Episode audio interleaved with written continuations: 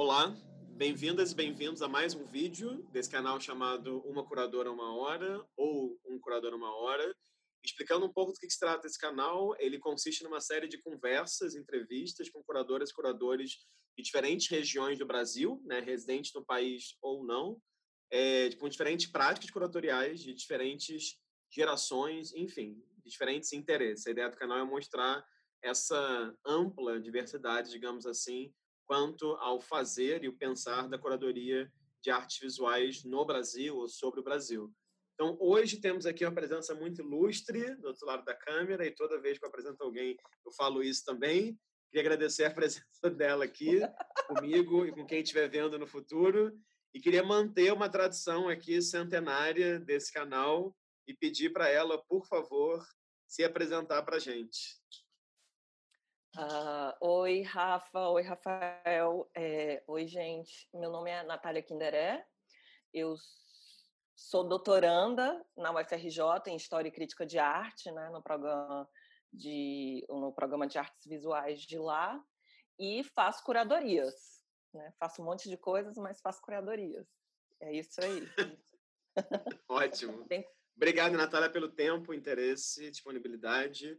É, queria também manter uma outra tradição aqui, é, centenária também, e começar te perguntando como que se deu esse seu interesse pelas artes visuais, não necessariamente pelas artes visuais, mas pela ideia de arte no sentido amplo. Vou perguntar isso e fazer já um comentário, porque tem uma coisa que me chama a atenção na sua formação universitária, né? já que você começou se apresentando também como doutoranda e tudo isso, que é uma relação sua com design. Então, acho que Claro, nem toda curadora de artes visuais no Brasil tem essa formação. Né? Então, eu queria te perguntar assim, como é que foi esse, esse momento com as artes pré-universidade e como é que foi essa temporada, essa primeira temporada universitária? Tá. É... Então, acho que de uma forma já tem na minha vida, estava até pensando sobre isso, é, mas na minha vida, eu acho que ela foi atravessada um pouco por a ideia de uma arte. Aí eu vou te falar uma arte mais tradicional, né? Porque vem da minha mãe. Meu pai, ele pintava um pouco e, e, escrevia, mas também escrevia poemas rimados, aquela métrica bem antiga. Isso é, é, quando a gente se mudou para um apartamento, as coisas acabaram se perdendo dele, mas, por exemplo, ainda tem uma paleta de tintas que ele pintava. E ele era um cara que comprava é, é, pinturas, pinturas tradicionais, assim, de jovens artistas, assim, mas bem é, do sertão, paisagens, aquela esse tipo de pintura. Minha mãe, ela sempre foi uma pessoa assim muito interessada em tudo, é, economista, mas assim leitora, enfim. Então fui atravessando isso e eu dançava, né? Eu dancei, eu dançava, dancei a minha vida inteira. É, toquei flauta também, 10 anos. Dançava balé e, e mais velha durante um período assim muito longo, assim, dos 14 aos 19, eu tinha certeza que eu ia ser bailarina. Só que eu fazia balé clássico e no Ceará, eu sou cearense, então, por exemplo, não tinha curso de dança, não tinha curso de artes em Fortaleza. É, mas quando eu entrei na faculdade de arquitetura, eu fiz lá, eu fiz arquitetura durante um ano e, e também fiz um assim meio semestre de economia. E na minha geração, eu estava fazendo economia na universidade pública e estava fazendo arquitetura na Unifor, que é a Universidade Privada de Fortaleza. Só que o curso de arquitetura é muito pesado. Então eu comecei a ver que eu não ia ser mesmo bailarina, e aí disse: ah, não, vou me dedicar ao curso de arquitetura. E também fiquei pensando que, embora eu adorasse a economia no sentido de, da ciência política em si, de ler sobre economia, não era uma coisa que eu ia querer ganhar a vida com isso, entendeu? Sei lá, no final ser uma administradora de empresas. Eu não queria isso. Então, fui para arquitetura. E aí foi quando eu tinha um primo, é, que hoje ele é até expógrafo, o Tiago Guimarães, e ele ele, ele fazia arquitetura na Universidade Federal do Ceará.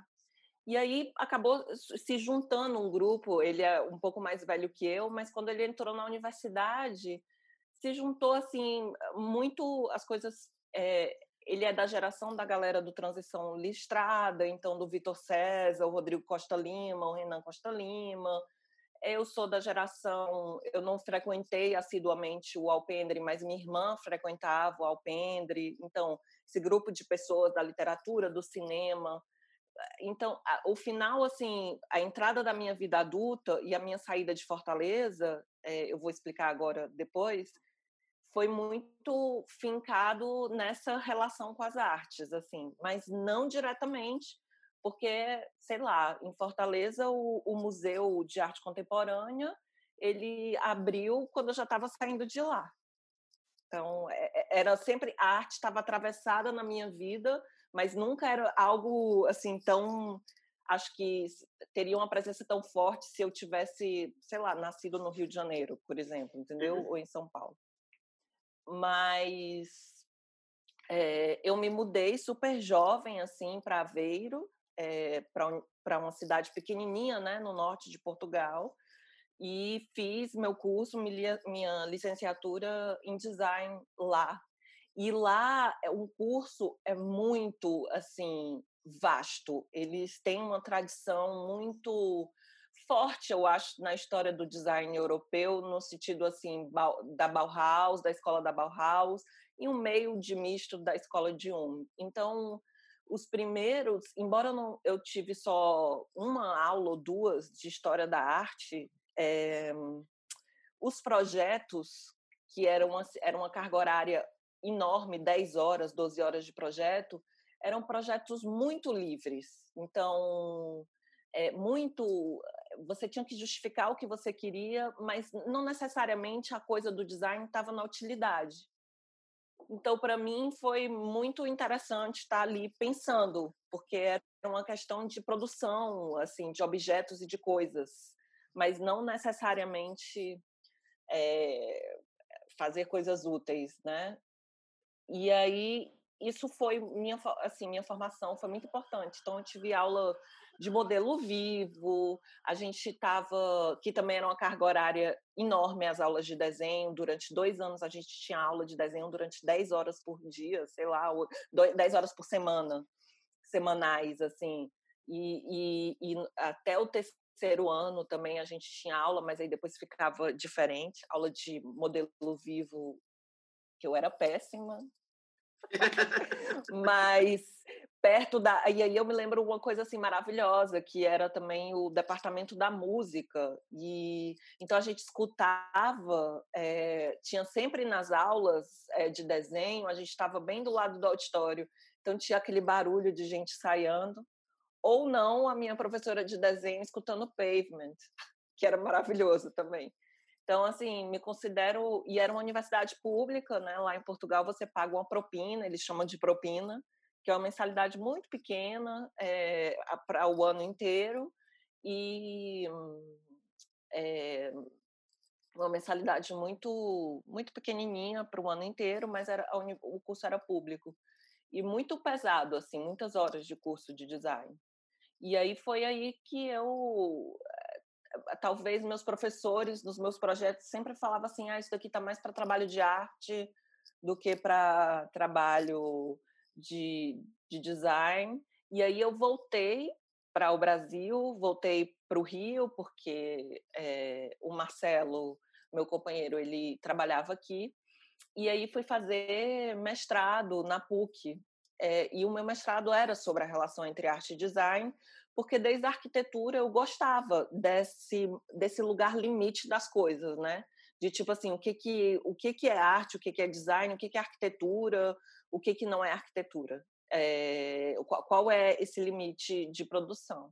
E para mim as coisas pareciam muito entrelaçadas, muito e, e aí foi aí que no doutor, no mestrado da PUC, a PUC que é muito legal nesse sentido, assim, dessa, embora estivesse no design, como é muito pequenininha, eu tive aula, sei lá, com Ronaldo Brito, tive aula um ano com Camilo, e aí, quando, enquanto eu estava tendo aula, eu não precisei trabalhar durante o mestrado, eu ganhava bolsa, mas enfim, não precisava trabalhar, então tive tempo.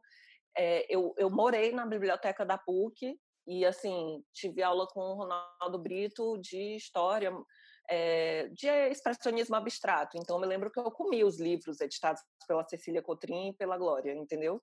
Foi uma auto, um autodidatismo, assim, uma eu estava tendo aula, mas ao mesmo tempo o que os professores falavam, eu estava lá meio que me aproveitando desse lugar, desse tempo que eu tinha. E também, como meu trabalho era sobre a relação entre arte e design, é, meu, minha tese, eu não achava exatamente é, literatura sobre o assunto. Então, eu, eu, eu, eu tive que me esforçar muito para escrever, no sentido que eu não queria é, sei lá, eu passo pelas vanguardas, mas eu não queria falar ah, o construtivismo, a, aquela historiografia que já existe. Então, como é que eu abria esse, esse, esse lugar foi, foi sofrido para mim, assim, como pesquisadora, entrando no mestrado e tentando também é, assimilar coisas que não fizeram parte da minha vida anteriormente. Mas uhum. foi aí que eu entrei nas artes visuais. Foi aí que. Como que foi depois dessa mudança para nossa, sua, né, minha cidade maravilhosa, né? Como é que foi essa loucura de mudança para Rio de Janeiro? Que isso é uma coisa que me interessa na medida que eu acho que é bacana, enfim, como que essas mudanças de cidade causam novas impressões das pessoas, enfim, como é que foi para você estar tá no Rio e estar tá circulando? Claro. E o Rio? Como é que foi essa vinda para o Rio? Ah, foi difícil também. Eu não sou uma pessoa assim muito fácil de mudança. Cheguei aqui, fiquei um pouco, passei quatro anos morando em Portugal. Quando eu cheguei numa cidade como o Rio, assim, me senti muito sozinha. Esse esse corte abrupto, né, de sair da universidade, que é um momento que eu acho que é delicado para todo mundo e pensar o que você vai fazer. Eu vim para o Rio e falei, gente, o que, que eu vou fazer? Então, passei muitos. Eu fico meio em momentos de virada paralisada, passei muito tempo paralisada, e foi quando eu decidi fazer o mestrado para conhecer pessoas é, na PUC.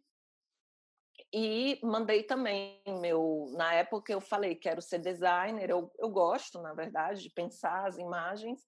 Mandei meu portfólio assim para Deus e o mundo fui entrevistada, assim, teve gente que perguntou, eu me lembro que me chamaram para entrevista para perguntar como é que eu tinha conseguido o endereço deles, o contato deles, assim, um grupo em Botafogo. Mas mandei para muita gente meu portfólio impresso, não fiz ele digital. E aí, um ano depois, quando eu entrei no mestrado é, da PUC, me chamaram para trabalhar é, em tempo integral numa agência. Mas aí eu tinha passado no mestrado e eu acho que eu sempre eu gosto muito de estudar. E aí eu acabei indo, porque também quando você começa, o trabalho é muito precarizado, entendeu? Me, me oferecia um preço da bolsa. E aí eu, acaba, eu acabei indo fazer mestrado é, na PUC. E o, a questão da, das artes visuais foi, foi foi também assim, chegando, o corte foi no doutorado. E eu fiz o mestrado, fiquei ali dentro, mas ia para as exposições, né? É, participava, mas só no doutorado mesmo que eu me descobri, tipo assim, é, que eu descobri que eu poderia, por exemplo, fazer curadorias, vamos dizer uhum. assim, nesse uhum. sentido. E e para mim, só voltando um pouco, porque a nossa vida também não é linear, eu vim, minha irmã veio eu fazer mestrado na Unirio em teoria teatral e eu vim visitá-la. É, ali, acho que na virada de 2000 para 2001. E para mim foi muito impressionante, porque eu era tinha acabado de entrar na arquitetura, então eu visitei alguns lugares, né, considerados importantes para a história da arquitetura moderna e ao mesmo tempo visitei o MAN. E para mim foi muito assim importante entrar no MAN. E até visitei com um amigo meu, artista, então é, o Henrico, e aí a gente, eu me lembro dele conversando algumas coisas comigo sobre arte. E para mim essa visita, assim, eu me lembro de alguns trabalhos que estavam expostos até. E, e eu, eu me lembro que eu pensei assim, poxa, o Rio seria um lugar. O Rio é muito sedutor, né? É isso, o Rio é, é muito sedutor, assim, é muito bonito. Mas ao mesmo tempo, quando você vive aqui, você sabe que é uma cidade difícil. Uhum.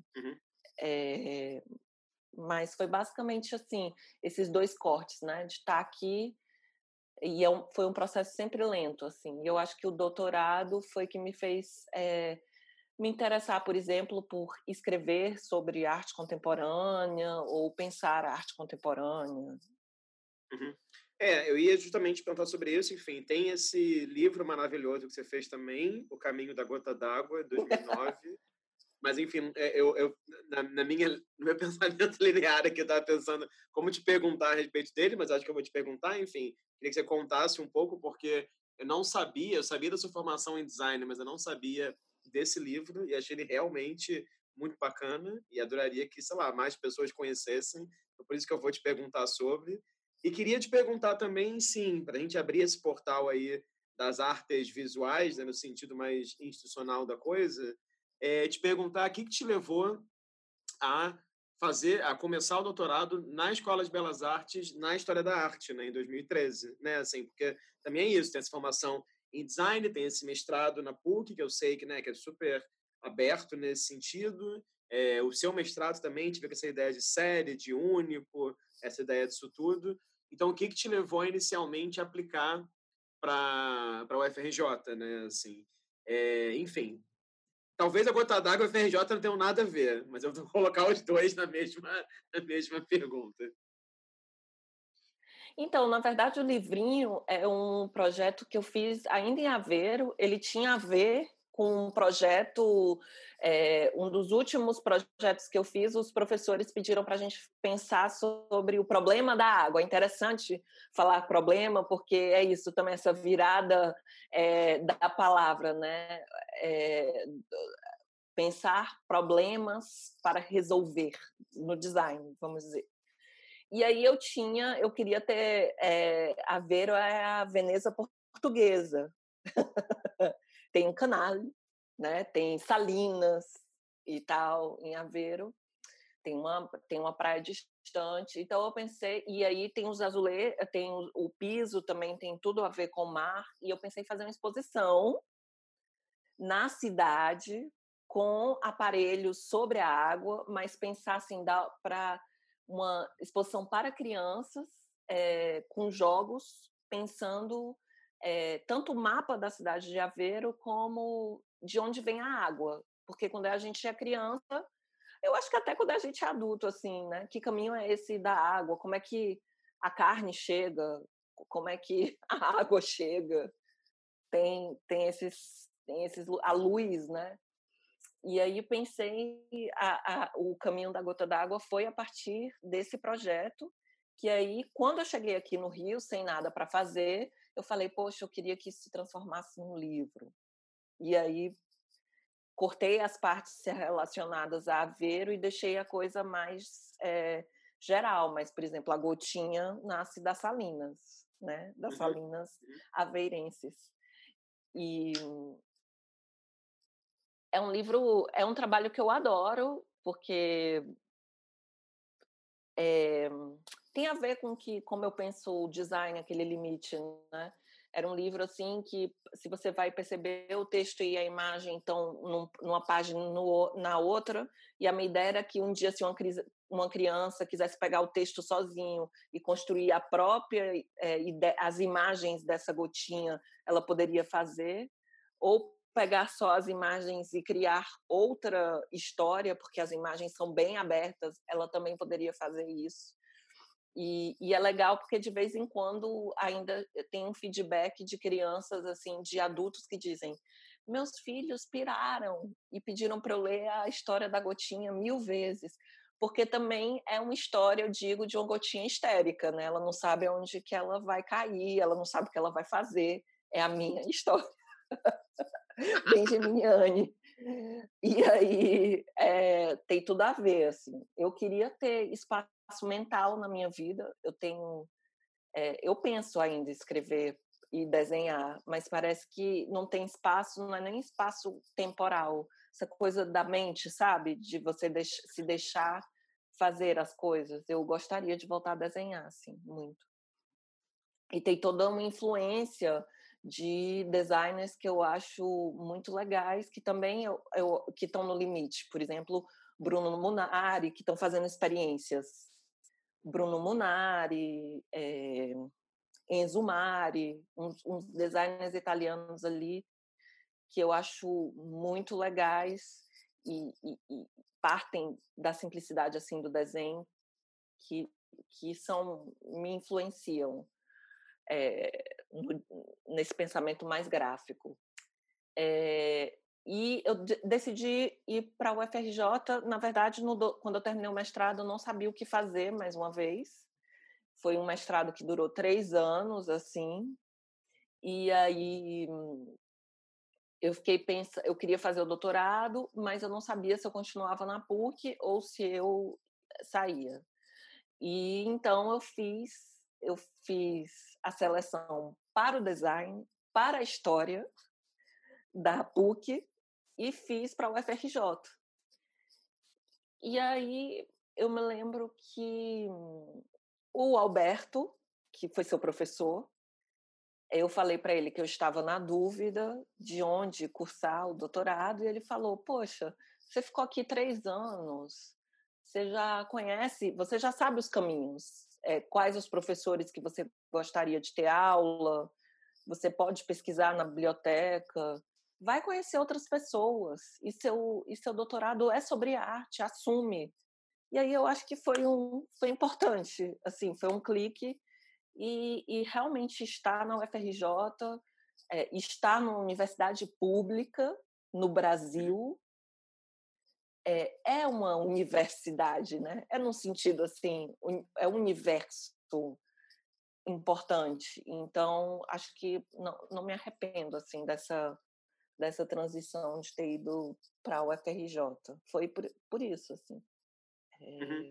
É, e eu, sinto também, eu sinto também, assim, olhando o seu, seu currículo, sua trajetória, enfim, também as coisas que eu pude encontrar, assim, buscando na internet, eu sinto que essa entrada na FRJ realmente me parece que ela foi, já que você falou tanto em água aí, uma espécie de divisora de águas, né? Porque é ali que eu acho que você começou a estar nesse lugar de editar publicações e de organizar algumas primeiras experiências curatoriais. Então, enfim, eu não sei muito bem por onde começar, porque aí eu acho que abre um portal para várias coisas diferentes, mas pelo que eu pude ver, você esteve envolvida com arte ensaios, né, que eu acho legal você falar, assim, o que foi arte ensaios para você e qual a importância da arte ensaios, e com esses dois eventos, né, Encontros em Arte e esses que eu anotei aqui, mas minha letra tá péssima, o incidente, ou incidentes, né, e, e, aí eu, e aí, se eu entendi corretamente, tinha uma esfera assim de seminário, de exposição. Você estava nesse lugar ali entre o que muita gente poderia chamar hoje em dia de programas públicos, né, ou simplesmente seminário, e também pensando, se eu entendi corretamente, algumas exposições de curta duração. Então, eu queria que você contasse, assim, porque o que eu acho muito curioso é como, de certa maneira, tudo isso me parece também esbarrar no que é o foco do seu doutorado, né? Que essa ideia de museu de artista, enfim. Então, essa ideia, essa, essa fronteira, às vezes invisível, né, entre um museu e uma ideia de ficção. Então, eu não sei, vendo assim as coisas que você é, organizou e atuou né, nesse momento do doutorado da FRJ, eu fico pensando que tudo, de certa maneira, se conecta um pouco, né? Total, eu acho. E eu, a arte ensaios foi assim um ensinamento. Eu não sei a, a influência para estudar hoje em dia assim a influência é, da arte ensaios é, para outras pessoas, né? Mas é, para a comunidade, vamos dizer. Mas eu acho que ela era uma revista muito importante durante muito tempo foi uma revista de arte muito importante, né? Criada pela Lígia Pape, quando era professora da UFRJ. Então, um, uma coisa muito importante da universidade pública para mim foi esse foi tentar aproveitar tudo que ela tipo sair da biblioteca da PUC solitária e eu me lembro assim Maria Luísa Távora que é uma professora do departamento né entrou e disse olha todo semestre a gente apresenta arte e ensaios é, quem quiser trabalhar na arte de ensaios venha com a gente então fui trabalhar na arte e ensaios assim e no momento que o César Bartolomeu e a Maria Luísa Távora eram editores. A Marília Palmeira era editora executiva nesse momento e estava se fazendo uma edição conjunta sobre cidade, arte cidade, Alemanha, Brasil. E, e assim, as reuniões eram ótimas. Se discutia é, tanto, sabe, se discutia texto, é, texto para tradução, texto de publicação de pares da gente dentro da academia, resenha do que estava acontecendo de livre exposição, qual entrevistador, qual entrevista possível para a gente fazer, que a arte ensaios tem uma capa, né? É, não é mais, é, não existe mais arte ensaios física, mas ela tinha a capa da revista que o artista é, propunha do jeito que ele queria e o César dizia ali que arte e ensaios era uma forma da gente entender como é que a edição de uma de, de algo, de um livro, de uma revista poderia acontecer. E eu realmente assim suguei tudo que eu podia nesse momento. Eu passei três anos na arte e ensaios. Então foi uma coisa que eh, e aí depois a Marília saiu porque ela defendeu o mestrado dela e eu fui acho que porque eu já estava assim fazendo muita coisa, me disseram: "Ah, você fica como como editora executiva da revista junto com Ronald Duarte". Mas é, tem eu tive a sorte é, do César e da Maria Luísa é, deixarem muito a gente discutir muito sobre a revista. Porque se fossem editores mais controladores, eu digo assim, que quisessem ter mais controle sobre a revista, é, e aí eu treinei muito leitura rápida, eu li muito e, e pesquisei para a revista, né? Então, sei lá, o tema sobre memória, qual artista poderia ser brasileiro, né? Melhor carioca, do cenário carioca. Então a gente ia lá pesquisar. E aí, para discutir, você tem que ir atrás. Então, foi um momento também de formação. Eu acho que, assim, a arte em ensaios foi um momento de formação.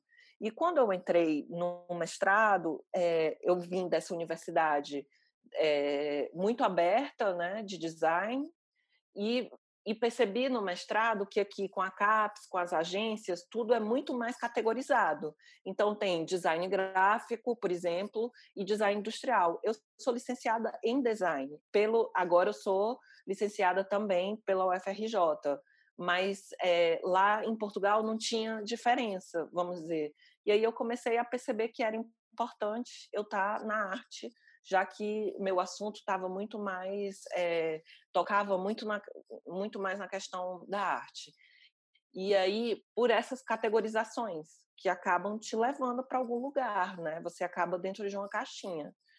E e outra coisa que aconteceu comigo foi que quando eu percebi como era a divisão dentro do programa de belas artes e a, eu entrei com a Fernanda Lopes por exemplo que você já entrevistou aqui é, eu, eu quis, por exemplo, com ela, fazer o SPA dos artistas, que é o acompanhamento de tese. Então, para mim, foi muito importante, ao invés de escutar é, a galera da história da arte, que está muito mais ligada na EBA, na importância, e eu acho que, tipo, a, a, a, a EBA tem um museu do Dom João VI, né? então muitas pesquisas, é, é um museu com um acervo incrível, é, não só da formação da escola, mas de documentos que vieram de Portugal. É, então, te, tinha muita gente estudando século XIX, sabe? E aí, para mim, foi importante esse contato, porque eu comecei a ter contato com Milton Machado, com Felipe Scovino, com a Lívia Flores, com uma série de pessoas. E foi aí também, com contato com a Fernanda, que eu fiz essa primeira exposição do, do encontro dos alunos, que estava eu, Isabela Pucu e Fernanda Lopes é, pensando, e foi o primeiro momento que eu conversei com artistas, né, para escrever sobre o trabalho desses artistas que seriam expostos. Então a gente se dividiu, eu fiquei com Rafael Alonso, a Gabriela Mureb e a Ana Lucunha. É... E aí foi muito importante, são pessoas que até hoje eu sigo o trabalho. É... E voltando mais ainda nessa minha memória, uma pessoa que eu esqueci de dizer, dentro do contexto lá de Fortaleza, um artista muito importante para mim, que foi importante na minha adolescência e e agora ainda é importante porque nós conversamos muito sobre a produção dele, sobre arte, é o Eduardo Frota. O Eduardo Frota é um, um, um artista que, para mim, é, é muito importante. Foi um, o primeiro foi o artista, o primeiro artista que eu entrei num ateliê.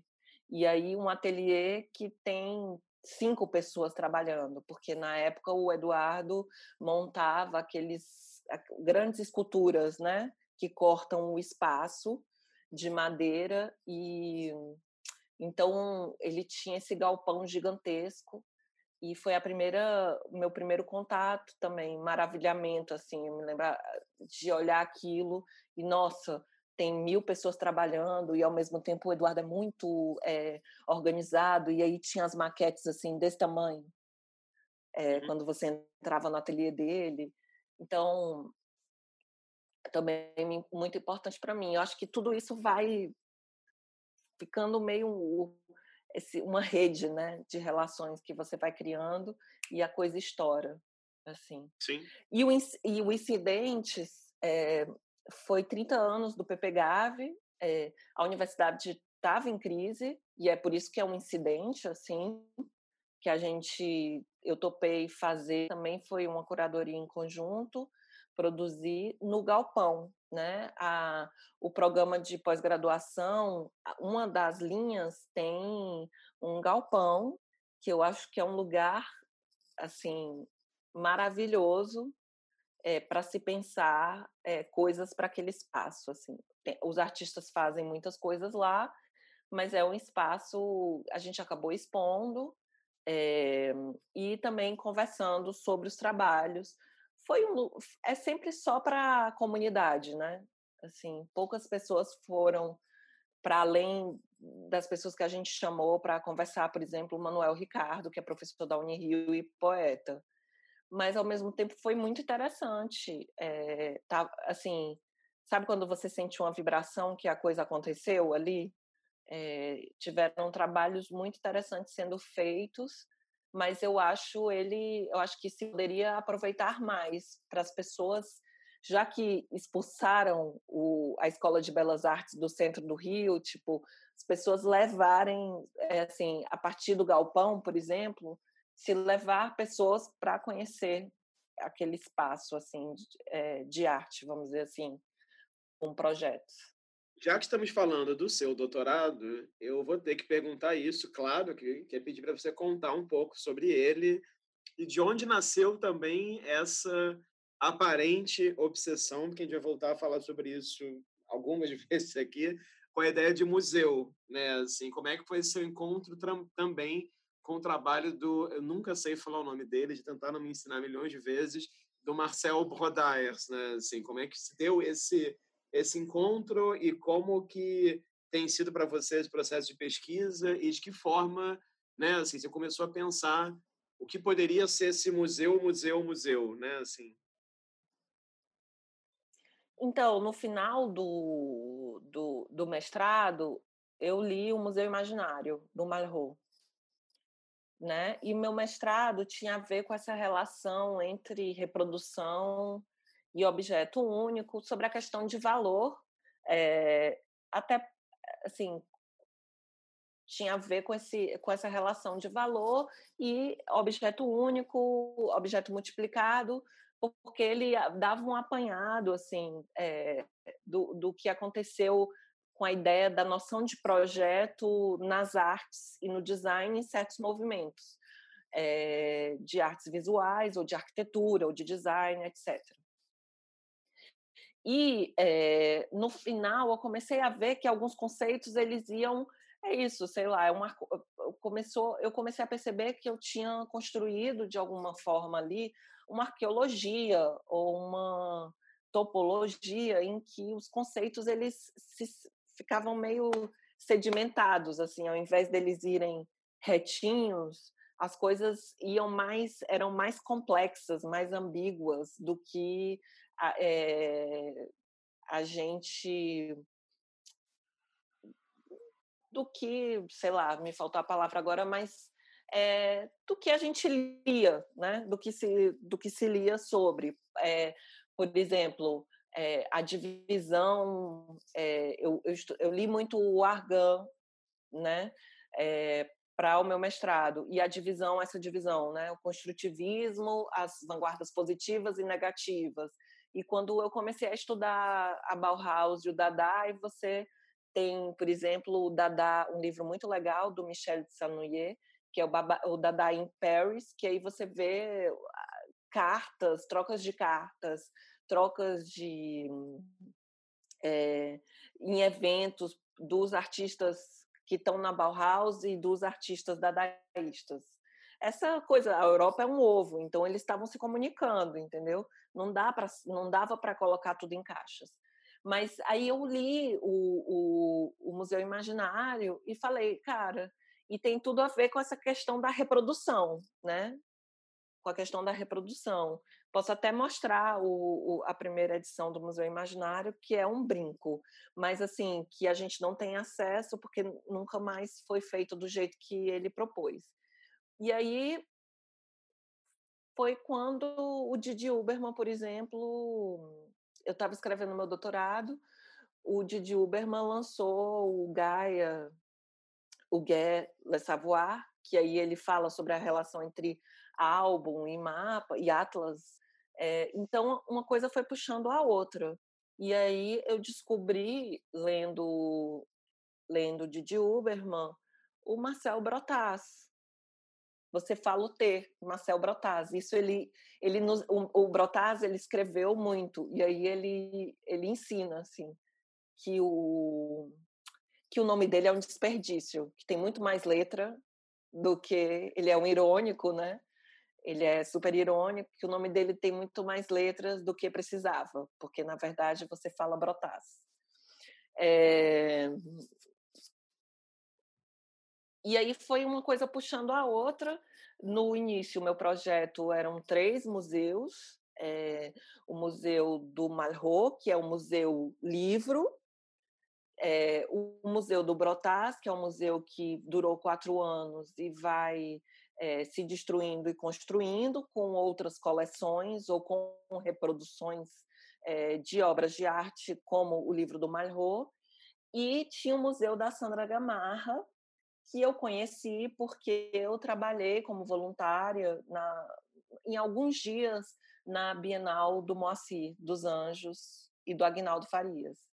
E aí a Sandra Gamarra, o Agna, eu vi o Moacir falando que eu não sei se ele e o Agnaldo tentaram do MoMA trazer a série é, de pinturas do Richard, do Guerra Richard, que, que o que a galera do Baina Mainoff, é assim que se fala, é, foi morta, né? De, deles vivos e depois eles mortos, que o uhum. Richard pinta a partir da reprodução.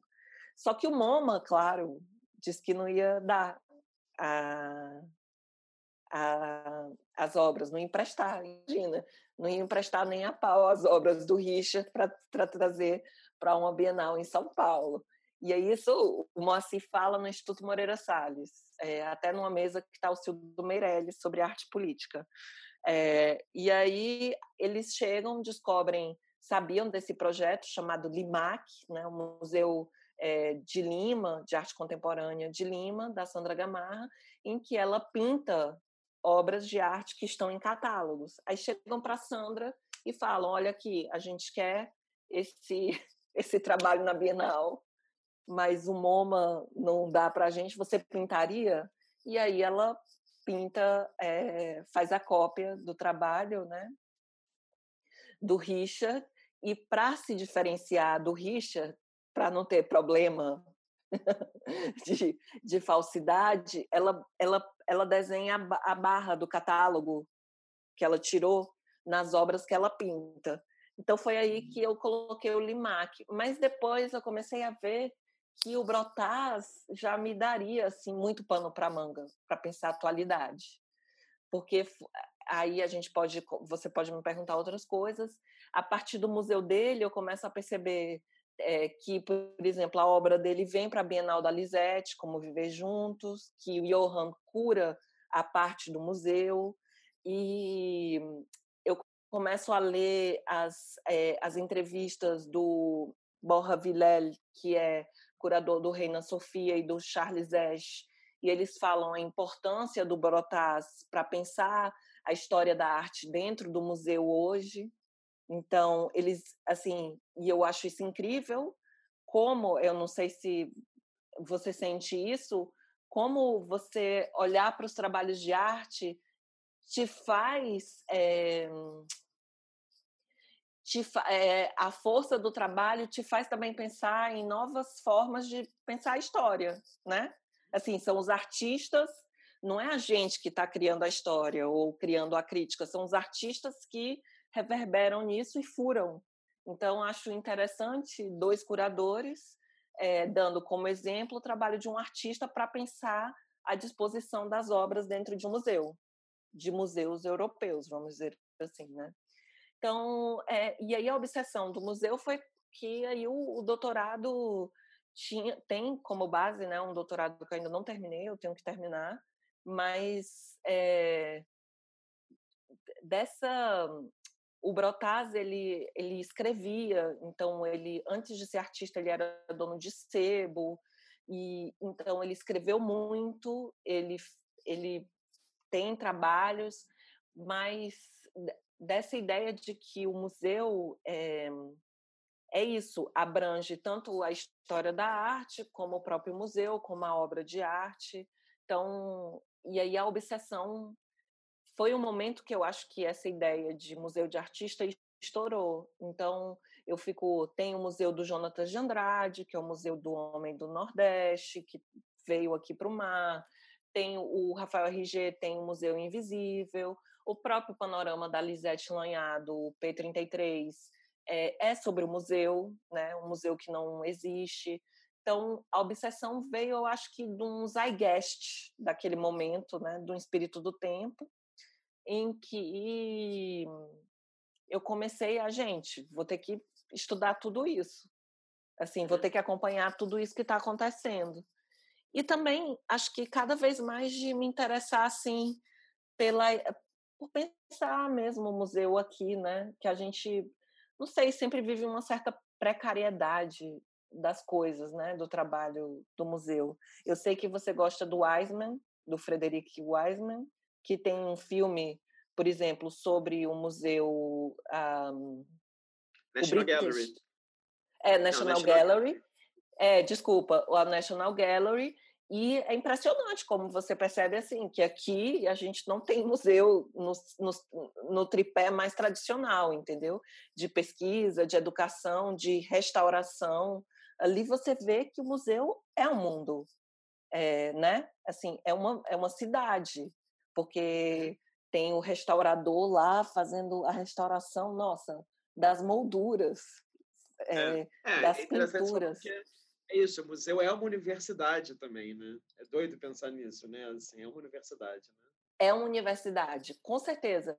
E a Claire Bishop, em Radical Museology, ela faz vários paralelos do museu, ou se, uma, da, da, por exemplo, de uma certa precarização do museu e relacionado também com a perseguição da universidade pública, vamos dizer assim, com a, baixa do orçamento tanto no museu como na universidade pública E é interessante que ela vai avaliar, por exemplo, nesse livro Radical Museology, é, museus é, com orçamento de médio porte, né? não museus de grande orçamento, mas o que esses museus que não conseguem, por exemplo, comprar obras de arte contemporâneas, que são astronômicas, que museu é um problema hoje em dia, né? Como é que os museus contemporâneos se atualizam com a verba? Então, ela vai analisar o que, que esses museus estão fazendo. E aí eu, eu sempre tive um pé, assim, pensando, voltando, né? Nesse meu desejo da, de gostar de política ou ciências econômicas. Então, também pensar o valor da obra, que é um assunto muito essencial no trabalho do Brotaz, que ele está sempre jogando com isso. É, você fala de museu, você fala de valor uhum. também, né? Uhum. E aí é, acho que vem daí minha obsessão. Eu acho que tem esse, eu gosto dessa, dessas grandes, desses grandes assuntos, assim, me interessa. interessa Agora, muito. claro, você falou várias coisas interessantes aí e eu poderia puxar para várias questões que eu tinha pré-anotadas aqui.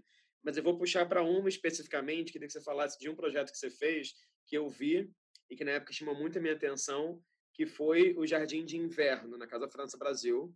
Você fez em diálogo lá com o senhor Paulo Leão de la Barra, e me chamou muito a atenção assim a forma como você, como vocês, no caso, pensaram uma refletiram sobre a história da instituição, né, com arquivos, com documentos, enfim, tem aquela publicação também que é muito bacana.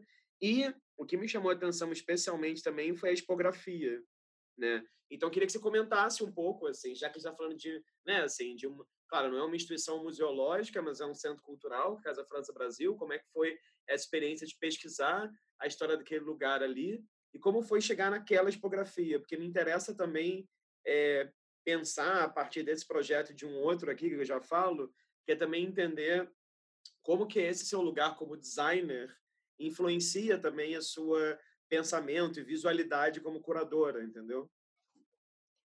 É, é. Então, também devo. É, eu queria. Eu fiz o EAV Verão, quando a Lisete estava dirigindo. Eu me inscrevi para o EAV Verão. E, e, é interessante também, porque foi a primeira vez é, que eu consegui, quando eu comecei a perceber que eu queria trabalhar com arte, eu também mandei meu currículo para alguns lugares, mas é muito difícil, é muito fechado, né? Muito difícil. E aí, é, assim, quando a Lisete me indicou para o Pablo, e eu fui entrevistada por uma das produtoras, e aí eu fui lá fazer esse esse esse projeto pro de 25 anos da Casa França Brasil. É, dos arquivos. Nossa, quando eu cheguei lá, assim, não, você tem que trabalhar assim com esses arquivos. A primeira coisa que eu pensei, não vou conseguir. Assim, era um tempo, tempo, eu não me lembro mais quanto tempo foi, dois meses, fazer essa exposição. E, mas quando eu cheguei já tinha, o Pablo já achei interessante porque eu não, eu acho que ele não sabia que eu estudava o Brotaz e aí ele, não, é, vai ser o Jardim de Inverno do Marcel Brotaz, e eu, nossa, pronto, tudo certo, assim, para mim caiu assim como uma luva. E eu vou te falar que foi muito importante para mim, porque eu comecei a ler sobre a Casa França Brasil, e, e aí essa história, ler sobre a, as casas de cultura, é, é, que era um projeto, né, é, do assim que foi um projeto da década de 80 do Darcy Ribeiro as casas de cultura em vários cantos do me corrija se eu falar alguma coisa errada, Rafa, mas acho que foi um projeto do Darcy Ribeiro. Não, se você souber. Se souber, eu te corrijo, senão eu vou ficar é. assim. É, é, mas assim, acho que o, o Darcy Ribeiro é, fez esse projeto e, e é isso a Casa França, que foi esse lugar, né, de, esse mercado de venda de escravos, é, tal, estava fechada, acabada, né, estava tava desabando.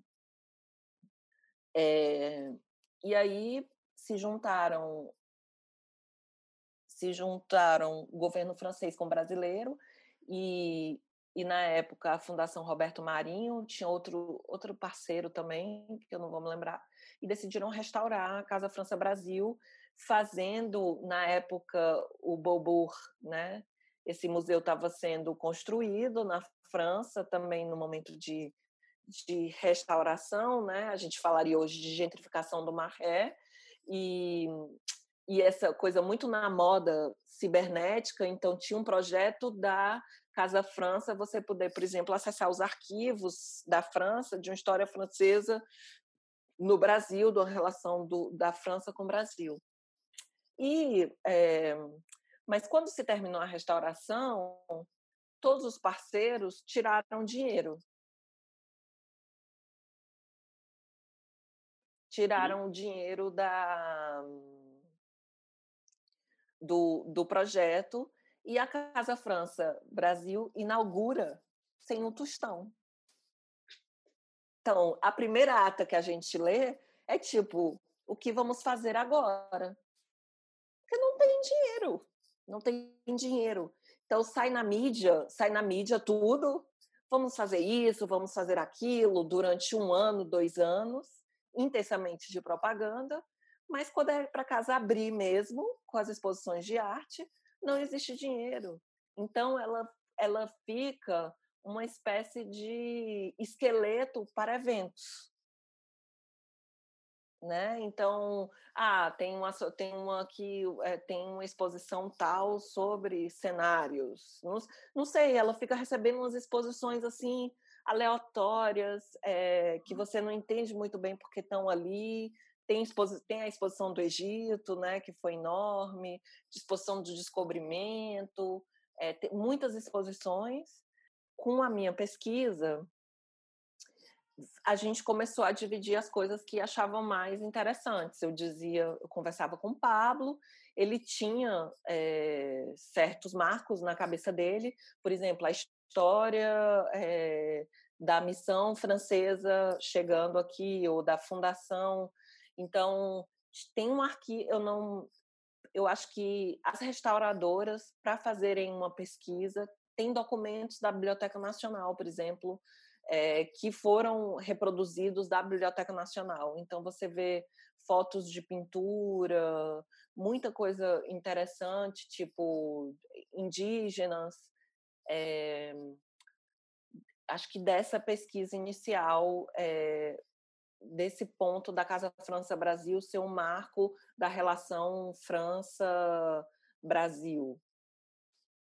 É, então a gente, mas meu olhar é engraçado, por exemplo, é, a primeira exposição que abre, né, que é exatamente essa exposição que que fala sobre um sobre os pintores franceses no Brasil, etc. É, já com já muito influenciada pelo Brotaz, é, a gente coloca imagens das pessoas carregando carregando montando a exposição. Então tem muitas tem muitas mesas. Isso é um olhar é, para mim que foi muito importante, já muito influenciado pelo Brotaz, dessa coisa do, do que que você precisa para fazer uma exposição, né? Então uhum. quando tinha esse jogo ali, que eu espero que as pessoas tenham percebido. E, e um olhar mais crítico, eu acho, para a fundação da, da Casa França Brasil e para algo que que está acontecendo, né? Tipo, no ano passado, é, tipo, quando o Evandro saiu do mar, o que, que vai acontecer com o mar, né? Tipo, que a gente sabendo da redução de custos, então fica todo mundo sempre assim, o que, que vai acontecer agora? É, é, essa relação institucional tão precária no Brasil. E aí foi também muito importante para mim conhecer um pouco da história do Rio. Então, eu soube, é, fazendo a Casa França Brasil, que existia esse projeto, que o projeto de pensar o mar é um projeto, por exemplo, antigo, que se tentava fazer um corredor que ia do Man até ali o mar, da onde é a Praça Mauá, né? É, de casas de cultura. Então você tem o correio, tem nananã. E isso não foi para frente, onde as pessoas poderiam andar do MAN até a Praça Mauá é, vendo coisas, vendo trabalhos, né? Ali é, o, o Passo Imperial também. Mas tem esse, eu acho que teve esse cuidado, quando pensando aqui, voltando, é, teve esse cuidado de se fazer, é, de eu pensar nesse, nesse lugar do que, que precisa fazer uma exposição, mas também de mostrar essa, essas dificuldades. A gente colocou documentos mostrando que a Casa França não tinha dinheiro, por exemplo, que a Casa França Brasil não tinha dinheiro, que é, obituário, saiu um obituário da Casa França Brasil. Tipo, Casa França Brasil está morta um ano depois de funcionamento. Então, que para mim é uma espécie de tragédia anunciada que a gente tem que sei lá, transformar, não sei a gente, mas que o poder público tem que transformar isso, né? Uhum, de uhum, alguma uhum. forma. Mas, hum, enfim, é, que mais que eu posso te falar da Casa França? E foi também muito importante para mim. Eu me lembro que o Pablo perguntou: você quer sair como pesquisadora ou como curadora? E aí eu falei: ah, não sei, curadora. Aí ele, não, vou, tipo, você vai ser a co-curadora e tal. Você foi, tipo assim, essa, também esse lugar, é, sempre sem, né, tá, tá, curadora. Então, tá. Tipo Porque, é, de não, fato, é, foi um trabalho de curadoria.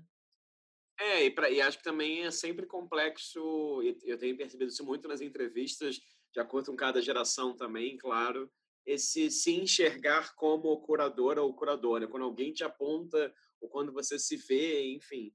Eu acho que, é, enfim, esse assunto está muito, muito, é. muito pano para manga. É. E nisso eu acho assim também, o Pablo foi generoso, né? Também depende às vezes da, da generosidade de outro que está em outra posição, de olhar para você e, ó, acorda aí, filha. Sabe? Sim, sim. Absolutamente. Absolutamente. Natália, daí queria te fazer uma, comentar um outro aspecto da sua produção, que você falou um pouco quando falou da sua tese, que é a sua relação com a escrita. Eu acho que você escreve de uma forma muito peculiar, digamos assim, sobre arte. E aí tem um exemplo de um texto seu, que é o que você fez sobre o Visorama, que você fez para Arte Ensaios, que acho que é um texto muito bacana na medida que, assim, em vez de você falar sobre o Visorama em si, sei lá, da forma como eu acho que eu faria, né, de uma forma já com distanciamento histórico e pensando aquilo, nananã, talvez, sei lá, numa numa terceira pessoa, assim, é, você se coloca muito nos seus textos na primeira pessoa e você, nesse texto especificamente, você mistura a sua visão é, distante do visorama com a, as tragédias, digamos assim, pegando a sua fala de agora, anunciadas das instituições de arte no Rio de Janeiro e no Brasil. E aí eu sinto que quando você escreve também sobre artistas, e aí tem exemplos variados, que obviamente não vai dar tempo a gente falar de todos, né? como, sei lá, Darks Miranda, como é a Inês Araújo, a Cristina de Pádua, Maíra Redinha, Ana Rupito, anotei aqui alguns exemplos de textos que você escreveu ou de curadorias de individuais que você fez, o texto sempre tem esse lugar, né? Assim, entre é um texto que me parece se recusar muito explicitamente a esse lugar da suposta autoridade, digamos assim, da curadora, né? Então são textos, eu não vou usar esse termo assim, são textos pessoais, que acho que o texto é pessoal, mas tem um formato que a meu ver, às vezes quando eu leio, lembra algo da carta, lembra algo de uma. Eu não sei, acho que a Dark Miranda, por exemplo, são tópicos, né? Lembra uma, é quase como se fosse um, um rascunho e nunca um texto que se coloca assim, a meu ver, definitivo, né? Como o texto decisivo sobre. Então, eu queria que você falasse assim sobre esse seu processo de escrita e queria já, seguindo minha tradição de colocar várias perguntas em uma, assim, queria que você falasse sobre Teteia, que eu acho que é um projeto muito bacana que é um projeto de editoração também, um projeto de criação de um site e de uma plataforma de publicações. E Teté, especificamente, também me chama a atenção pelo design do site. Né? Um site que você pode arrastar os tópicos, é um site que você tem a presença tanto de textos quanto de artistas com trabalhos, com vídeos, com coisas feitas para a Teteia, com coisas feitas, pescadas incluídas ali. Então tem uma coisa ali meio Malraux barra warburgiana, vou pegar os nomes mais óbvios, mas enfim, tem uma coisa ali na Teteia que eu acho que é interessante e que também casa com o que eu conheço seu, né, como ser humana, como com a sua tese, com isso tudo. Então, é um pouco isso, a escrita e a, e a Teteia.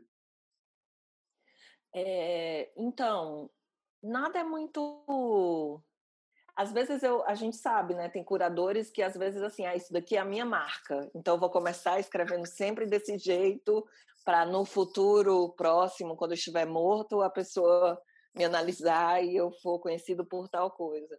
Mas foi é, a vida é engraçado. Eu, eu era uma pessoa que eu me imaginava, imagina. Eu dizia assim: "Ah, vou me casar só quase com 40 anos". E minha vida foi completamente o inverso, que eu casei com 20. Nada do que eu programei aconteceu. Não está acontecendo nada, nada. É igual ao que eu programei. Não se assustem. É, mas é, é interessante pensar nessa na a escrita. Hum, eu acho que eu tenho eu acho que eu tento ser crítica em alguma, assim, embora eu não tenha, eu não queira fazer essa esse corte, né? Acho que você leu bem eh, dessa autoridade de, de ir de cima para baixo. Ao mesmo tempo, eu acho que eu, eu quero eu, te, eu quero ter essa visão super crítica sobre o que a gente está sobre tal assunto, né? Ou sobre um trabalho. Depois, eu vou falar primeiro sobre o texto do Visorama. Então, é, na verdade, é um texto para consínitas que a Ana Lu me pediu, e aí para eu fazer perguntas para é, os integrantes do Visorama, Ricardo Basbaum, Eduardo Coimbra, é, Brígida Baltar, é, Ana Lu, etc., mais outras pessoas. E eu falei para Ana Lu, olha, Ana Lu, eu não tenho nada a ver com é, história, minha pesquisa, né? Eu não me sinto hábil para pensar o visorama. Aí ela, não, é você mesmo. É você, eu quero que você faça as perguntas do visorama. E aí eu fiz as. É, eu, aí eu fui estudar o visorama. E aí o Basbaum, eu já tinha lido os textos do. os livros do Basbaum, do Ricardo Basbaum, do artista, etc. Eu tinha lido o, por, por conta da minha tese, né, é, o Basbaum, ele, por exemplo, participa é, do, do seminário organizado pela Lisete e Adriano Pedrosa é, para pensar o Marcel Brotaz, 30 anos de morte do Brotaz, eu acho, na Bienal da Lisete, e eu li o texto, então disse, não, tenho que entender o Basbaum, né? tenho que entender o que, que o Basbaum está falando sobre esse artista, etc., que pode que cai no Brotaz também. É, e aí é, eu achava que o meu papel ali de apresentar o Visorama é essa coisa é tipo o que que o Visorama é, diz para a gente hoje. A minha pergunta quando eu escrevi o texto foi um pouco isso assim, o que que o Visorama então acaba sendo também não é um texto histórico, né? Mais um ensaio talvez de tipo pensar é, o que que, que que esse grupo de artistas está fazendo naquele momento e como é que eu me vejo hoje aqui, né, no Rio de Janeiro, o que que eu percebo desse do Visorama hoje? Então, de fato, é um texto que eu me coloco, né? Eu acho o, o texto do Visorama é um texto que eu um texto que eu me coloco muito. É, é, Teve a Cristina de Padula diz que leu, tem uma frase que eu repito, né? Nada mudou, tudo mudou, e ela disse que ficou muito melancólica. que ela tipo, é isso mesmo, a gente a gente ainda não consegue viver de arte. E, e embora tenham galerias, é, muito, a maioria dos artistas não consegue viver de arte. E nem Sim.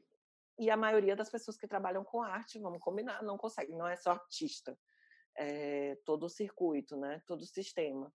É, mas eu não, eu acho que eu não, eu não penso tanto é, na escrita, eu penso mais isso, como é que eu posso ter uma visão crítica hoje sobre esse tema, sobre, sobre essa perspectiva. Né? A Darks, o texto da Darks Miranda, é um texto que eu fiz mesmo uma narrativa, quase ficcional, assim, um pouco, para tentar explicar o que eu vejo no trabalho dela, que é esse duplo aí, essa ideia de duplo, é, essa mulher que não tem cara, né? E que você pode até perguntar se é mulher, se é uma mulher ou não. E cada vez mais eu acho que vem de um, chegar junto, assim. Hoje em dia, meus amigos mais próximos são todos artistas, assim, de um chegar junto e tentar entender e, e, e ter uma conversa, como o Foucault fala, um franco falar. Se você é difícil, né? Esse, essa ideia de um franco falar, tanto de você ler meu texto e falar, Natália, não gostei disso, dessas trocas mais francas, é difícil existir isso. Então, eu, na verdade, eu, eu busco eu, eu busco um pouco esse, essas trocas, que são raras, rarefeitas, e aí a gente tem que cavar muito fundo para conseguir.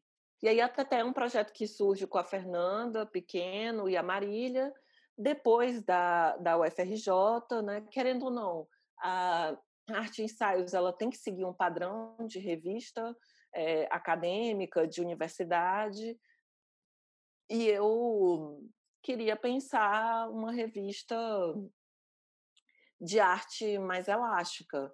E aí tem a Marília, surge a Fernanda, pessoas da academia, então eu devo muitas coisas à, à pesquisa acadêmica, à universidade pública, a gente se junta. No primeiro momento, tem um desejo de fazer com que Teté seja, que a gente ganhe editais e que a gente não precise trabalhar de graça para Teté existir. Eu confesso que eu sempre achei isso uma balela, tipo, esses projetos mais alternativos, você vai trabalhar de graça, pelo menos no primeiro momento, depois, quem sabe, quem sabe você consegue uma grana.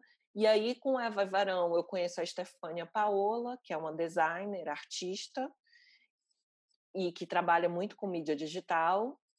E aí, a Stefânia entra na Teteia também. É, porque a gente passou muito tempo tentando, então, fazer com que a Teteia fosse uma revista que a gente ganhasse algum edital para fazer a Teteia. Vendo que não seria possível, a gente decidiu fazer a Teteia é, sem dinheiro. E aí é, é, isso mesmo, a Teteia é um arquivo, é, é um lugar, é uma. Quando a gente pensou, por exemplo, o primeiro número, que é quando o Temer, quando tem o golpe, é, a gente viu a marca né, da, do Brasil mudou, é, volta para o ordem e progresso.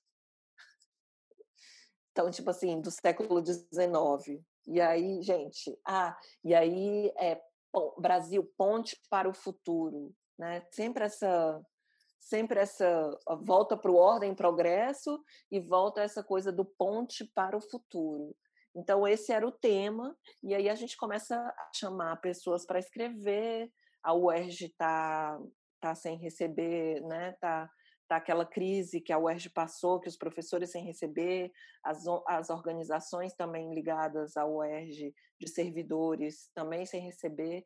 Então, a gente chama pessoas, a EBA, o incêndio no oitavo andar, que é o prédio da reitoria, mas que é a EBA, é arquitetura, etc. E aí a gente chama essas pessoas para pensar na instituição e nesses incêndios, né? A gente coloca, a gente coloca é, na teteia número um aquela o vídeo do, do, da Globo, do repórter da Globo dizendo sobre o incêndio do MAN, é, maravilhoso. É, a Niomar falando que sempre sonhou com incêndio no museu. E aí a gente vê que, de alguma forma, querendo mostrar que de alguma forma, é uma teteia, por exemplo, a teteia número um é uma teteia sobre uma crise institucional, mas uma crise institucional que, quando você junta os arquivos, você percebe que é uma crise institucional assim expandida, né? Não acaba essa crise para gente nunca na, na universidade, no museu, fora do museu, é, assassinato da Marielle, enfim. E aí começa a surgir esse esse lugar assim da Teteia ser para além de uma revista, eu não gosto nem desse nome da Teteia ser uma revista, dela ser um, um lugar é, um, um, lugar, um depósito, não sei, essa profusão de documento, de trabalho de arte, em que as coisas se misturam, é, não tanto com hierarquia, mas com alguma ordem, assim. E eu acho que e aí a gente agora nessa nova teteia, nessa nova edição, é, com a Luísa Marques, que é artista, é, pensar também essa montagem da teteia a partir dessa profusão de coisas, né? Então, quem é, essa edição, essa última edição é sobre trabalho, então quem já escreveu sobre trabalho de arte aqui ter essas ter esse lugar, porque o que eu sinto às vezes, o que eu escuto, né? Também o que eu escuto muito essa essa que as coisas é, que a gente não consegue, né? É, juntar muitos documentos, por exemplo, eu nem sei o que, que foi, o que, que aconteceu com os arquivos da Casa França. A Casa, a Casa França está fechada. Quem é que pode ver esses arquivos? A gente às vezes não tem nem acesso às coisas, né?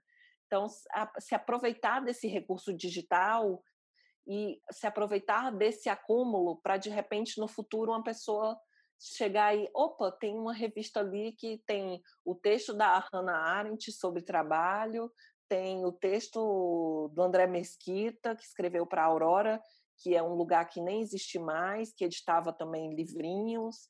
Então, de ter esse de ter esse depósito ali, né?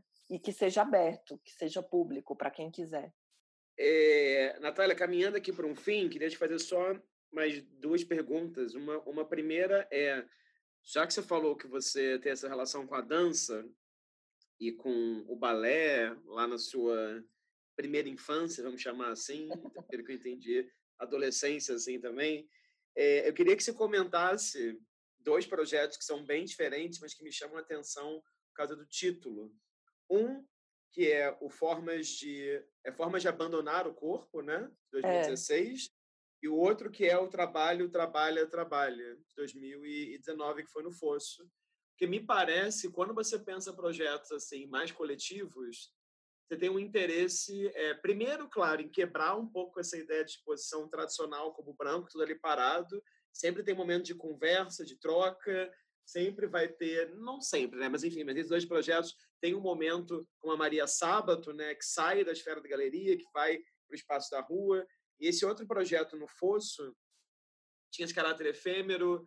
Quando você olha as imagens dele, muitos momentos foram de literal conversa, né, de troca ali dentro. E aí me parece que isso traz também para um interesse seu, eu posso estar viajando totalmente, mas eu acho que não, numa certa experiência mais física também por parte do público, entendeu? Que não seja aquilo de entrei, girei assim, vi tudo, fui embora. Não, que vocês fiquem ali, se engajem, conversem, pensem, desgostem, mas que sintam fisicamente alguma coisa também. Então, eu queria só te perguntar sobre essas duas experiências, se eu estou viajando ou se faz algum sentido. Cara, para mim agora fez todo sentido. Você fez uma análise crítica e eu nem tinha percebido que tinha a ver com o corpo e com a dança, acredita? Assim, essa relação. Mas o, o Formas de Abandonar o Corpo foi um edital que eu ganhei é, da Blau Project, que acabou, eu acho. É, que era esse edital, muito legal porque tinha grana envolvida, trabalhos que podiam ser feitos a partir desses novos trabalhos, né? E aí tinha o Formas de Abandonar o Corpo foi uma ideia assim do desse de um encontro amoroso. O que, que seria um encontro amoroso coletivo, né? E aí é, eu chamei a Maria Sábato para fazer essa performance que ela fez é, aqui no Rio, é, em alguns lugares do Rio, para ela fazer em São Paulo, do lado de fora da galeria, e também tinha uma performance do Felipe Acácio, hoje Linga Acácio, é, que era Nada Machuca. É, mas para pensar essa relação do corpo, acho que sim, acho que acho que tinha uma coisa para mim, como eram poucos artistas, tinham é, um documentário do Marcel é, Gonet Weimar, que era sobre o sistema prisional argentino, por exemplo, de um crime cometido de forma passional por um casal, eles foram assaltar uma casa, então o Marcel ele acompanhou a saída é, da prisão da Cláudia e eu acho muito incrível, eu achava muito incrível, eu acho muito legal esse documentário. Então, tinha, você tinha que ficar na galeria, tinham duas televisões, eu tinha uma preocupação, ah, quem quisesse assistir o documentário poderia sentar e assistir o documentário, porque é um documentário que não vai chegar nas salas de cinema, vai rolar no máximo em alguns festivais. Rodou aqui no Rio, é, acho que teve duas sessões, por exemplo, e rodou pela América Latina acho que tinha a ver com esse corpo, mas com esse corpo é, no nada, no forma de abandonar o corpo, tinha essa ideia de como é que a gente é, tá junto nesse encontro, esse encontro amoroso para além de uma pessoa, né? E hum, o trabalho trabalha trabalha é, que eu fiz com a Luísa Marx no Fosso, é, tinha essa, tinham muitas camadas, assim, tanto o trabalho com a mão, como a precarização do trabalho. A Dora Selva, ela dança, foi muito forte também. Quem estava lá é, percebeu, assim, é, o quão foi forte o trabalho da Dora.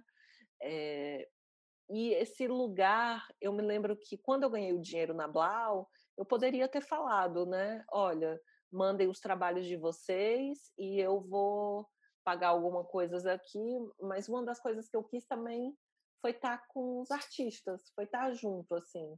Então, eu fiz questão de, de perguntar quem queria montar o trabalho e gastar esse dinheiro para estar tá ali porque, por exemplo, o trabalho da Paula Scamparini foi muito montado na hora, foi muito a partir de discussão com ela é, dentro da galeria, né? É, um é, um, é uma galeria pequena, então era uma exposição pequena.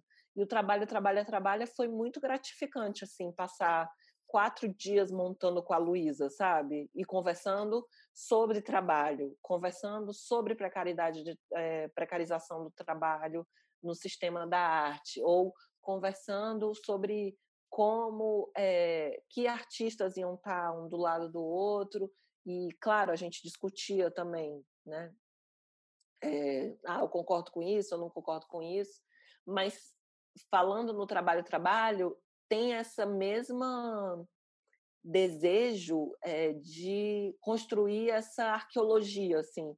Então tem o que, que seria o trabalho do do desejo. Então, a gente chamou, por exemplo, a Cláudia é, eh, para escrever, né? a Cláudia Holanda, para escrever sobre essa relação entre trabalho, desejo, né? esse, esse lugar. Estava lá um texto do trabalho. Tinha esse o erotismo, o erotismo da esse trabalho que eu acho muito legal da Rivane, das mãos, né? Então, vai se criando toda uma esse, esse significante flutuante assim que a gente fala também no site da Teteia para explicar a revista. Esse trabalho que assume vários várias conotações né vários significados.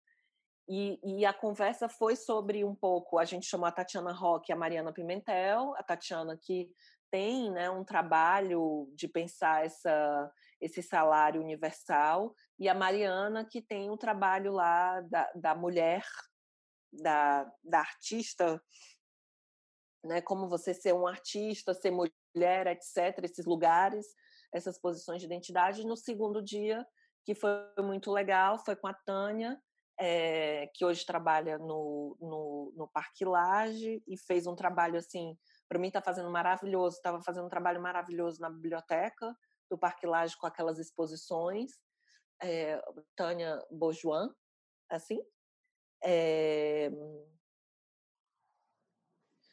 é, o Pedro Vitor Brandão, que é um artista, e é, a Estefânia, falando também sobre trabalho na rede, o trabalho de bots. O Pedro falou é, sobre o trabalho dele, mas que está muito ligado à produção de valor, né?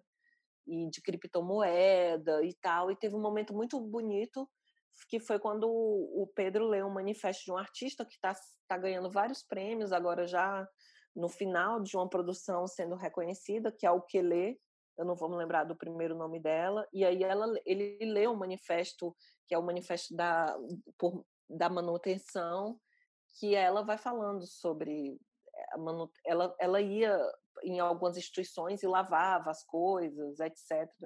Né? O que, que é esse trabalho de manutenção e do cuidado? E como esse trabalho é desvalorizado? Então, foram, acho que. E só para terminar, tem um momento interessante que a gente escolheu mais artistas mulheres, né? E, e como o hum. trabalho é ligado ao homem, vamos dizer assim, ao trabalho, o trabalho do valor, ou pensar o trabalho é ligado ao homem, teve um momento na primeira fala, que era com a Mariana e a Tatiana Roque, que você. A roda estava formada de mulheres e ao redor da roda, homens, escutando falar sobre trabalho. Para mim foi uma imagem assim super forte. Assim, dessa ideia de que as mulheres falando sobre o que é trabalho, né? Então, acho que tem esse lugar, e, e lógico, tem o lugar do corpo, é uma exposição, sei lá, o Rafael Biquia, você vai falar de trabalho, não, não tem como, né, você não falar sobre algo que age no seu corpo, uhum. nas suas olheiras, sei lá. Uhum. Uhum. Agora, para terminar, então, já que você falou sobre o corpo e sobre trabalho, já que a gente falou consideravelmente sobre museu, eu queria que você contasse brevemente, porque eu sei que a gente poderia falar duas horas sobre isso, sobre esse projeto que você está aí em gestação com o MAN do Rio, né? no MAN do Rio, na verdade, que vem da bolsa que você recebeu pelo Goethe Institute, em parceria com o Instituto Francês, que é esse projeto que veio também de uma experiência física sua em dois diferentes museus, um na França e um na Alemanha, e que vai desembocar numa outra coisa, né? Então, eu queria que você comentasse um pouquinho, assim, desse processo de pesquisa e, e, e dessa sua chegada num formato que eu nem sei se o melhor termo para o que vai ser, né? ou pelo menos pelo que eu sei do que vai ser, se o melhor termo seria exposição, né? ou mesmo curadoria no final, enfim. Eu queria que você comentasse um pouquinho é, sobre isso, né? E é muito bacana também como você aí há pouco tempo falou, quando fazia arquitetura foi no MAN e achou uma arquitetura, enfim, de lumbrante, enfim, e de repente agora você vai poder fazer um projeto dentro do MAN, né? Então, não sei se isso tem algum gosto especial para você? Não sei. Foi muito forte.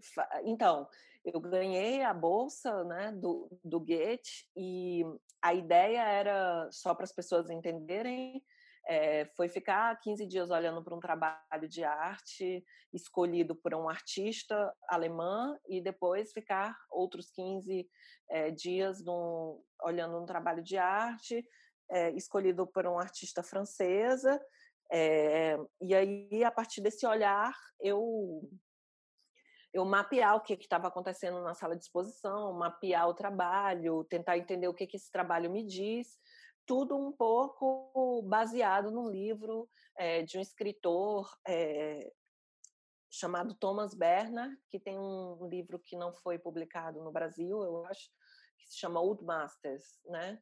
Que é o livro é isso, ele passa sei lá, 20 anos, eu não me lembro mais também, é, olhando o mesmo trabalho de arte é, no Museu de Viena.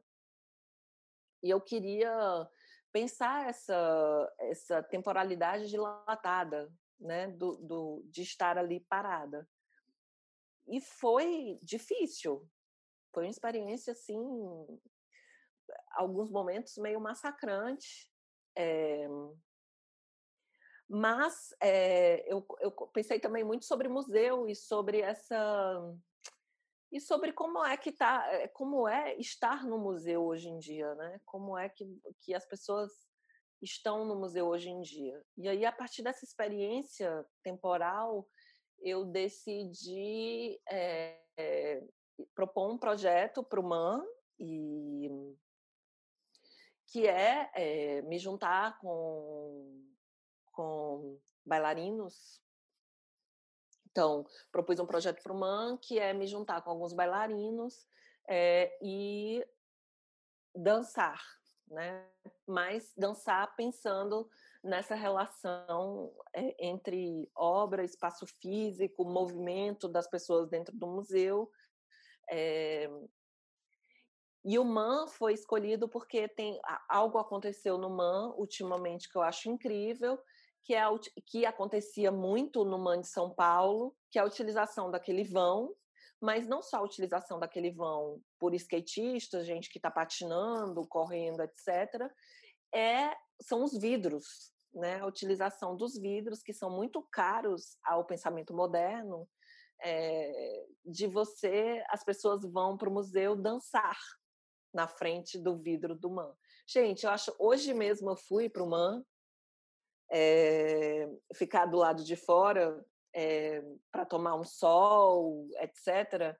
E tinha um casal dançando, sei lá, lambada na frente do museu. na frente dos vidros do museu.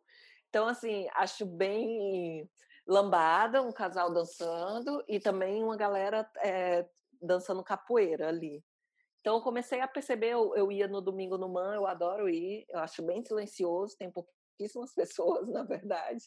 E eu, às vezes, me sentava, tinha um banquinho, e eu ficava olhando aquelas pessoas, porque aqueles meninos dançando Vogue, assim, e é um grupo gigantesco, 30 pessoas, 40 de um lado e de outro, com as músicas diferentes. É...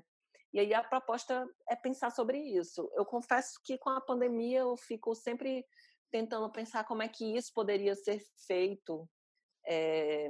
em que momento poderia ser feito, né? E, e dar uma certa melancolia de quando é que eu vou poder, porque é um projeto que prevê aglomeração, que prevê uma certa relação do, da pessoa que está vindo, entrando no museu, com quem está ali fazendo um certo movimento. E eu acho assim, uma. É, eu acho uma. Muito importante. Eu fico brincando, como eu sou do, do, de Fortaleza, e aí, quando eu assisti a defesa da Fernanda, a Patrícia falando sobre experimental, né? A Fernanda Lopes é, pensando experimental na arte, pensando a partir muito dessa prática que vem do MAN antes do incêndio, eu fico pensando que é possível fazer uma história da arte, assim, que às vezes é possível pensar numa história da arte que comece com com Man do Rio, vamos dizer assim, uma, o, o que que vem? É, uma história da arte tradicional no sentido tradicional do que seria para a gente quando a gente olha para esses artistas, sei lá, que hoje em dia são muito estudados. Elliot Sica, é, Lígia Pape, Lígia Clark, você pensa nos ateliês do Man, e, e, tem uma geração de artistas que fazem parte da nossa vida e, e que você pensa que poderia, é, vamos dizer, uma história tradicional surgir desse surgimento do Man surgimento dos, museus, dos museus modernos, né? Man de São Paulo, Man do Rio, enfim. Natália, você selecionou três imagens aqui. Queria que você falasse um pouquinho de por que você escolheu essas três. É... Enfim, é isso. Compartilhar com a gente a opção por cada uma delas. Olha, foi muito difícil para mim escolher, viu, Rafael? Muito porque na verdade eu ficava pensando é, imagens em relação a quê, né? Pronto. E aí se, se, e hoje em dia, como a gente sabe, tem muita imagem que não chega. Tem muito trabalho, por exemplo, eu queria assim pensando em trabalhos de arte, é, tem trabalhos que não chegam, a imagem não dá conta do trabalho, né? Enquanto trabalho, enfim. Mas, e aí eu comecei a pensar, não, tem, para mim é importante é, pensar nessa, nessa, o que, que a gente está vivendo agora, pelo menos para mim, numa relação pandêmica, é, né, talvez algo da morte, né, de, de não só morte de um tempo, morte, morte generalizada, nesse lugar de que a gente está vivendo agora na pandemia. Então eu pensei nesses três trabalhos. Esse primeiro é a série, é um clássico, vamos lá, é a série Trágica do Flávio de Carvalho e um trabalho super forte, série trágica, Minha Mãe Morrendo, em que o Flávio, isso mesmo, ele desenha é, a mãe, é, os últimos suspiros da mãe, né? E para mim é muito forte porque, para além de ser asmática, é, é, é isso, é esse último suspiro, é a falta de fôlego, é, é você, diante da morte, diante dessa experiência, da morte do outro, é você conseguir estar presente, né? É, e aí, como é que você dá conta de estar presente? Eu acho que a própria ideia de desenhar a mãe é uma ideia assim de estar ao lado dela nessa presença ausência assim que a gente está agora, né? Virtual, real. Então esse eh, essa coisa bonita dos e ao mesmo tempo é isso, né? Esse, esse essa ela se afogando no, nos lençóis, essa e aí essa imagem que eu retirei na verdade do do site da, do Itaú, da enciclopédia do Itaú, é ela, é uma das imagens que tem lá. E é, uma, é dessas imagens que a boca dela está exatamente preciso do ar, né? E para mim isso é muito metafórico, muito simbólico, muito forte, muito doloroso. E, e aí, aí, aí é isso, né? Diz muito sobre esse momento que a gente está vivendo, eu acho. Muito. Muito bem. Mostramos a próxima? Pode mostrar. e aí, esse trabalho é do Nuno Ramos, está nesse livrinho aqui, Ensaio Geral, é, que ele é um, é um texto que ele escreve que está dividido em três partes: Minha Fantasma, é, Meu Cansaço e Meu Mar e que o Nuno escreve para falar sobre é, a doença da mulher dele, né? Uma bulimia. E eu descobri esse, esse trabalho do Nuno Ramos, na verdade, na leitura de uma poeta sobre esse trabalho, a Júlia Sturdart, que tem um livro sobre o Nuno, é, lá em Fortaleza. E essas imagens, para mim, foram muito fortes. A primeira vez que eu li, é, que eu vi a Júlia apresentando e a, a Júlia leu trechos é, do desse ensaio escrito do Nuno e eu fiquei assim muito são várias imagens é também uma série como a do Flávio de Carvalho e eu me senti muito assim tocada né? Então quando você e eu acho que também fala tem algo de tumular né? Tem algo de estar de uma incapacidade, de uma imobilidade, ou seja, do corpo está lá, mas o corpo está lá, mas o corpo ao mesmo tempo não está. Então, me lembra um pouco o ensaio do Blanchot, do Maurice Blanchot, que ele fala sobre o imaginário, a relação do imaginário com a morte, né? com, com o corpo sendo velado, no sentido de que é, e isso tem muito a ver com a arte para mim, porque é, né, como é que você, já que a gente está sempre discutindo sobre, a, cada vez mais discutindo sobre a representação, como, como você, ou, ou a destruição da representação, né?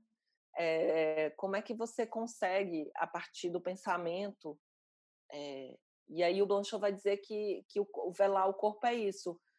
A pessoa está lá, mas ao mesmo tempo não está, né? ela não está mais, você não reconhece, é outra coisa. Então, esse trabalho, para mim, do Nuno está nesse limite, e está nesse limite que ele vai contar sobre uma história pessoal, que ele vive, mas não é a dele, e está nesse limite do que seria a representação, né? de algo que a gente não consegue alcançar, ou de que o trabalho de arte vai sempre buscar. Mas eu posso ler só um trechinho aqui Deixa eu só te dizer, eu relendo o texto, a gente está há seis meses de quarentena, né? E já na quarentena. E aí tem uma parte na página 387 que ele fala assim: seis meses se passaram desde que isto tudo começou. Eu era um homem, não este amontoado de trapos. Tinha vontade de pensar assim, mas na verdade tudo já me parece natural. Provavelmente foi dessa forma que perdemos o paraíso, Saímos dele sem notar. Talvez a pedra um dia jorrasse leite e os leões fossem amigos assobiando sua estranha melodia. São seis meses, mas já me parece que a vida é assim e não de outro modo. Que o mínimo que posso fazer é não me queixar disso nem de nada. Afinal, que sol puro de felicidade faria contraste a estes seis meses? Onde encontrá-lo? Nos dias anteriores a estes, a verdade é que me acostumei, eu e meu cansaço. Então, assim, eu achei, né, como, como a questão da doença, mas também como as, as situações mais dolorosas, essa parte é do meu cansaço, é, como como a gente como o nosso corpo se relaciona com ele e como o nosso corpo vai sentindo é, vai, já que a gente falou tanto de corpo como o nosso corpo é, vai também reverberando as nossas situações de vida, né? Que a gente vai sendo atravessado por elas. Ótimo, ótimo, muito bom. Vou passar aqui para a terceira imagem que você trouxe, que é um vídeo. Então, para não ter nenhum erro, eu vou projetar o vídeo e depois você fala sobre, que às vezes dá uns problemas de som.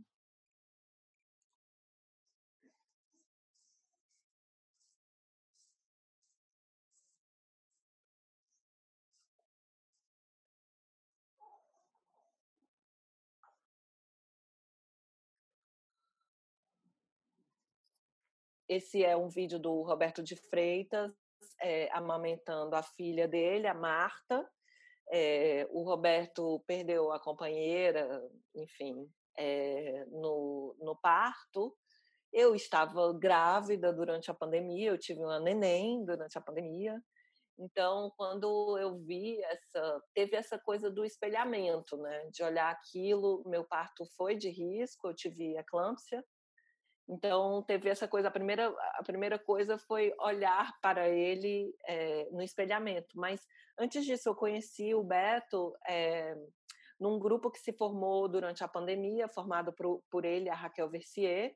É um grupo de artistas, mas eu bem metida disse que queria participar do grupo, mas não foi para frente. o anula amanhã.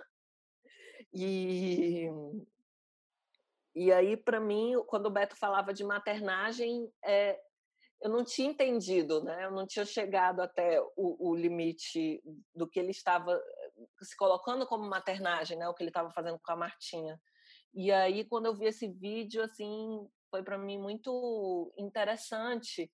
E ao mesmo tempo, eu, da mesma forma que para mim o Nuno, os trabalhos de todos, né, do Flávio de Carvalho e do Nuno Ramos, e, e, e, dele, do esse vídeo do Beto, eles têm esse espelhamento da relação entre homem e mulher, né? Que talvez alguém critique, são homens representando mulheres, sei lá o quê. Mas também eu acho que esse trabalho do Beto, para mim, também na quarentena eu li o Manifesto Cyborg da, né? Da Haraway e aí eu fiquei pensando e também li muito Paul Preciado durante, e até falando sobre com a Cecília Cavalieri sobre isso, essa questão das situações que, que fazem com que nosso corpo sofra mutações. Então, acho interessante, assim, para mim é muito muito forte essa imagem, assim, é, do Beto é, amamentando a, a Marta, né, nessa, nessa própria ideia do que essas mulheres, é, do que, por exemplo, a dona Haraway e também o Paul Preciado estão escrevendo sobre o que, para mim, é isso, sobre o que, que seria uma mutação, o que, que seria essa transformação. E eu acho que hoje a gente está numa mudança de paradigma da arte, que eu não consigo acompanhar tanto, assim, as discussões, por conta também de estar de, de tá nessa obsessão, como você falou, dos museus, mas para mim esse esse vídeo do Beto ele traz um, um monte de coisas assim que a gente está passando por essa mudança de paradigma que são é, o que, que é essa essa questão das identidades como escrever sobre isso como tratar uma obra é, é, é nessas trans, que, que discute a identidade quando você não se espelha naquele artista enfim. São coisas que eu acho que você está vivendo também que quem escreve sobre arte está tomado por esse problema, entendeu? Como é que a gente dá uma virada nisso e começa a discutir coisas é, hardcores, assim, tem coragem de enfrentar essa, essa mudança de paradigma. É, então, para mim, além de ser muito de, dele espelhar uma situação que eu me que eu imaginei, por exemplo, o Marcelo quando eu fui é, para para a maternidade, eu imaginei o Marcelo sozinho criando dois filhos, porque minha pressão chegou a 18. É, é, eu, eu, eu imaginei esse espelhamento, né, que tem a ver com sua experiência pessoal, mas eu acho que também essa maternagem do Beto tem a ver com experiência coletiva e que a gente ainda está tentando entender o que, que é essa experiência coletiva da qual a gente vai ter que atravessá-la. É, Para terminar, queria aqui fazer a nossa pergunta surpresa, que é o seguinte: a cada sete pessoas que eu entrevisto, eu giro a pergunta. E aí você está sendo a curadora número 54 que eu estou entrevistando. Caramba! então, é uma pergunta, assim, que é uma pergunta que é muito diferente, claro, todas elas são diferentes, mas é uma pergunta que parte de opções. Então, vamos lá. É, digamos que você fosse convidada a fazer um projeto expositivo, né, pensando na curadoria enquanto fazer exposições, e você tivesse duas opções. Uma opção seria é, fazer essa exposição num cubo branco, num lugar pensado né, para abrigar projetos expositivos, e a outra opção seria você fazer essa exposição num lugar que nunca foi pensado para receber uma exposição e teria que adaptar esse espaço. Então a questão é, qual dos dois espaços você escolheria e por quê? Ah, cara, eu escolheria mesmo um cubinho branco, porque é, então, eu fiz muita exposição em lugar que não é um cubo branco e eu acho que é, vou ser bem sincera, é uma falsa dicotomia.